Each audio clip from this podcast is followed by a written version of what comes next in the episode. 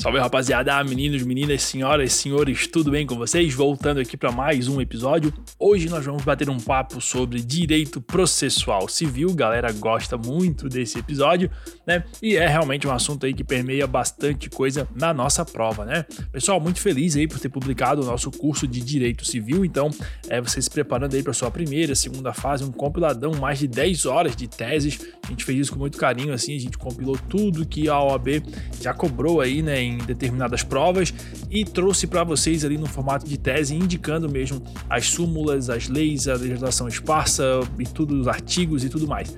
Beleza? Então confere, tá aí o link no episódio e só essa semana aqui, né, até segunda-feira desse da publicação desse episódio, o curso vai estar custando aí R$ 22,90. Depois sobe para R$ 39,90, mas cara, compra para ter, compra para ter, mesmo que você não vai fazer o curso agora, compra para ter, guarda ali que é mais um reforço baratíssimo aí na tua tua, na tua, na, no, teu, no teu estudo e de muita qualidade também. A gente fez isso com bastante carinho para você, beleza?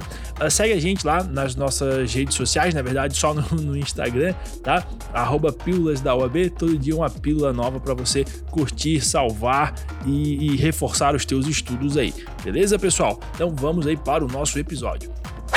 Questão número 1, um, então, olha só. A respeito das decisões monocráticas proferidas pelo relator, assinale a alternativa correta. Letra A. Caberá agravo no prazo de cinco dias ao órgão competente para o julgamento do recurso, não se admitindo juízo de retratação, devendo o relator proferir voto e apresentá-lo em mesa para julgamento. Tá errado, tá, pessoal? O prazo não é cinco dias, o prazo é de 15 dias para interposição e admite sim o juízo de retratação. Isso é o artigo 1070 do CPC que diz que é de 15 dias o prazo para a interposição de qualquer agravo previsto em lei ou em regimento interno de tribunal contra decisão de relator ou outra decisão unipessoal proferida em tribunal. Daí o artigo 1021, parágrafo 2 vai dizer que o agravo será dirigido ao relator que intimará o agravado para manifestar-se sobre o recurso no prazo de 15 dias, ao final do qual, não havendo retratação, o relator levá-lo-á a julgamento pelo órgão colegiado com inclusão em pauta, beleza? Letra B. O interposto, é, aliás, né, interposto o agravo infundado contra a decisão monocrática, poderá o tribunal condenar o agravante ao pagamento de multa em favor do agravado, desde que não condicione a interposição de qualquer outro recurso ao depósito do valor. Também está errada, tá? É o parágrafo 4 e 5 do artigo 1021. Quando o agravado, ou aliás, quando o agravo interno for declarado manifestamente inadmissível ou improcedente em votação unânime, o órgão colegiado, em decisão fundamentada, condenará o agravante a pagar ao agravado multa fixada entre 1 e 5% do valor atualizado da causa. O parágrafo 5 diz que a interposição de qualquer outro recurso está condicionada ao depósito prévio do valor da multa prevista no parágrafo 4 à exceção da Fazenda Pública e do beneficiário da gratuidade da Justiça, que farão o pagamento ao final. Beleza? Letra C.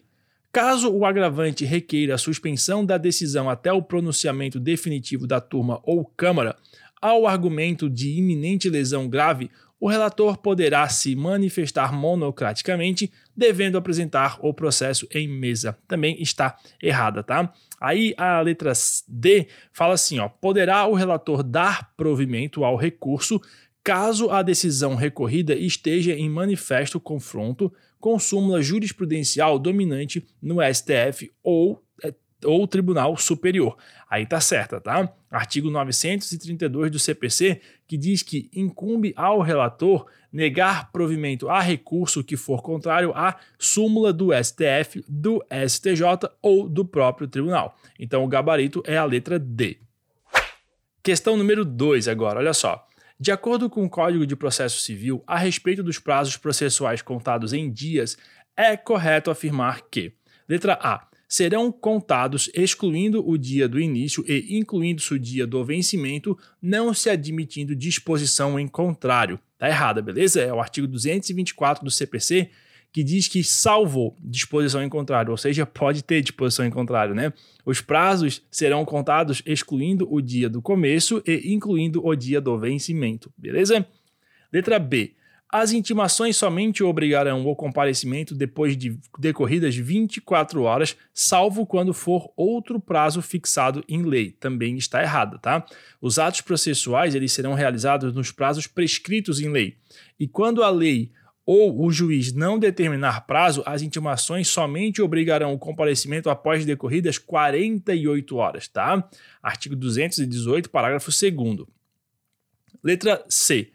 Em caso de litisconsórcio com o mesmo procurador, ser-lhe-ão contados em dobro os prazos para contestar, recorrer e, de modo geral, falar nos autos. Também está errado, né?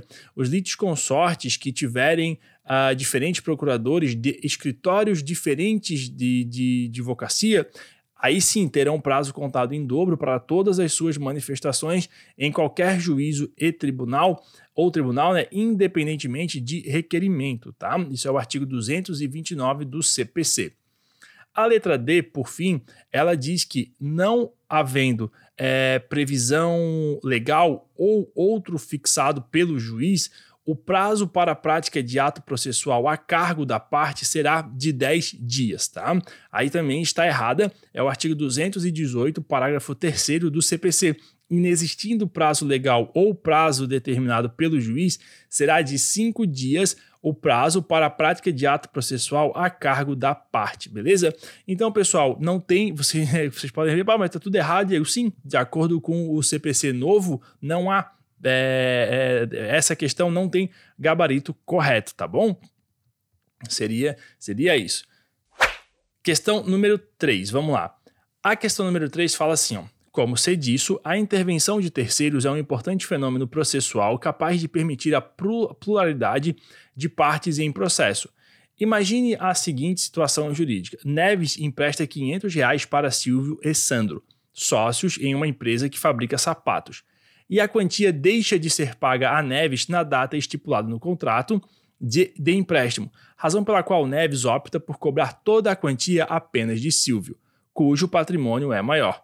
Sandro resolve, então, requerer sua intervenção no processo por temer que Silvio venha a sucumbir e que, ato contínuo, venha a agir regressivamente contra ele após ter pagado toda a quantia devida a Neves, com a finalidade de obter de Sandro a sua cota parte da dívida. Nessa situação, caracteriza-se a seguinte figura de intervenção de terceiros: letra A. Assistência qualificada ou litis consorcial correta, tá? Considera-se litisconsorte uh, da parte principal o assistente sempre que a sentença influir na relação jurídica entre ele e o adversário do assistido, beleza? É o artigo 124 do CPC. Aí diz que é denunciação à lide. Tá errada, tá? A denunciação da lide pode ser definida como a modalidade de intervenção forçada de terceiro provocada por uma das partes de, da demanda original, quando essa pretende exercer contra aquele o direito de regresso que decorrerá de eventual sucumbência na causa principal. Letra C. Chamamento ao processo. Também está tá errada, né? O chamamento ao processo ele consiste na admissibilidade de o réu fazer com que co-devedores solidários passem a integrar o polo passivo da demanda junto com ele, em litis consórcio.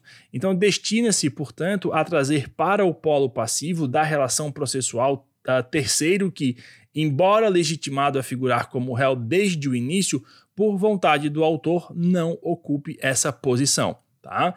E a letra D, assistência simples ou adesiva, também está errado. Tá? Na assistência simples, deve haver relação jurídica entre o assistente e assistido. Para que um terceiro possa intervir no processo e se encaixar nessa categoria, ele deve primordialmente ter interesse jurídico, não bastando ser este meramente econômico ou fático, em que a sentença seja favorável à parte que é assistida. Então, o terceiro, ele tem que demonstrar que será atingido pelos efeitos da sentença, beleza? Questão número 4 agora, para a gente. Opa, 4 não, tem 5 e 6 ainda, tem bastante coisa pela frente, tá? Estou empolgado aqui. A questão número 4 fala assim: ó, uh, o juiz da primeira vara civil da comarca X declarou sua incompetência absoluta para o julgamento de uma causa e determinou a remessa dos autos para a Justiça do Trabalho.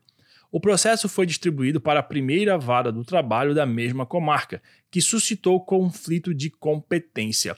Qual é o órgão competente para resolver o conflito? Pô, filé, né, pessoal? Aqui diz, ó, letra A, TST, letra B, TJ do Estado, é, a letra C, STF e a letra D, STJ, tá? Daí o artigo 105 da Constituição diz que compete ao STJ processar e julgar originalmente, a linha D, os conflitos de competência entre quaisquer tribunais, ressalvado o disposto no artigo 102, inciso 1, a linha O, bem como entre uh, tribunal e juízes a ele não vinculados, e entre juízes vinculados a tribunal diversos. Então, o gabarito é a letra D, Superior Tribunal de Justiça é o competente, tá? Questão número 5, olha só. A respeito do procedimento especial de consignação em pagamento, é correto afirmar que: letra A poderá o devedor ou terceiro optar pelo depósito da quantia devida em estabelecimento bancário oficial onde houver, situado no lugar do pagamento, em conta com correção monetária, cientificando-se o credor por carta com aviso de recepção, assinado o prazo de 10 dias para a manifestação da recusa.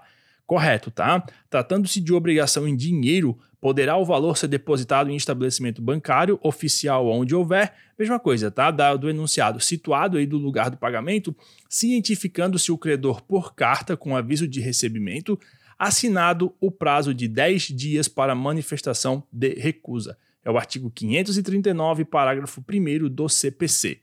Letra B. Quando a consignação se fundar em dúvida sobre quem deva legitimamente receber, não comparecendo nenhum pretendente, o juiz julgará procedente o pedido, declarará a extinta a obrigação e condenará o réu nas custas e honorários advocatícios. Tá errado, beleza?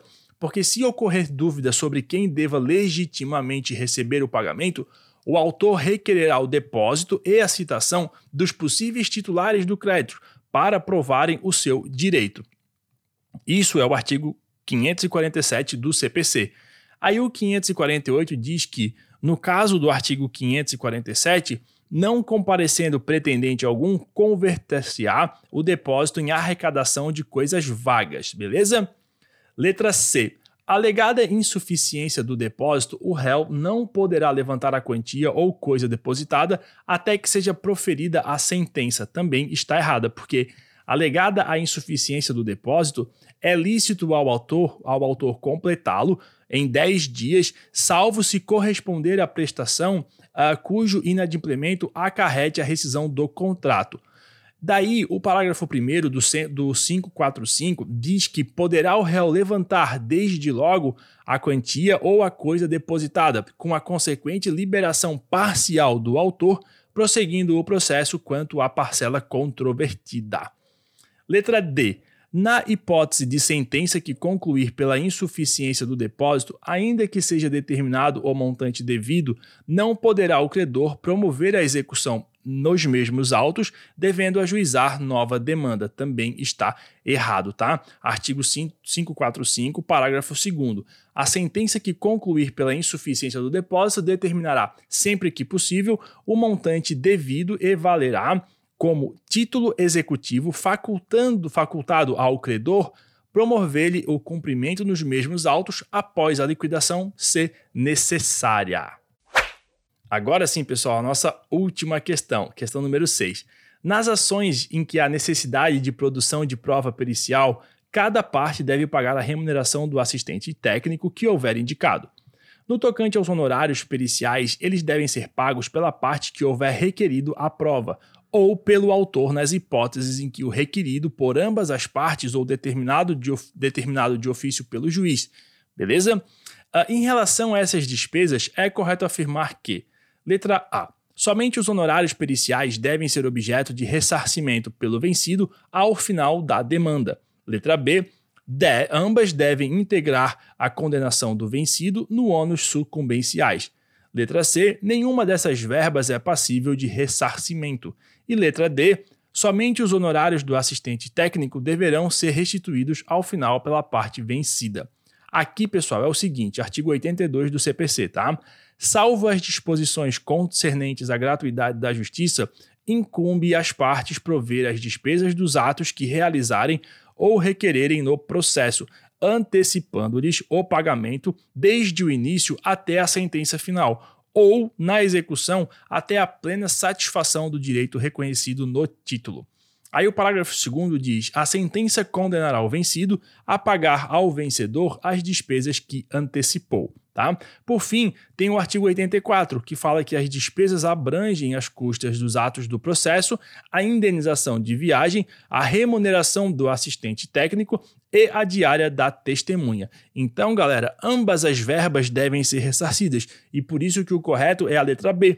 Ambas devem integrar a condenação do vencido no ônus sucumbencial, tá bom? Então, pessoal, prazer, obrigado aí pela sua audiência. Esse foi mais um episódio do Pílulas da OAB. Reitero o convite para você conferir os nossos cursos, né? Os links estão na descrição aqui do episódio e convido você a seguir a gente lá no Instagram, aqui no, no podcast, principalmente se você estiver ouvindo no Spotify, tá bom? Um grande abraço e até mais. Tchau, tchau.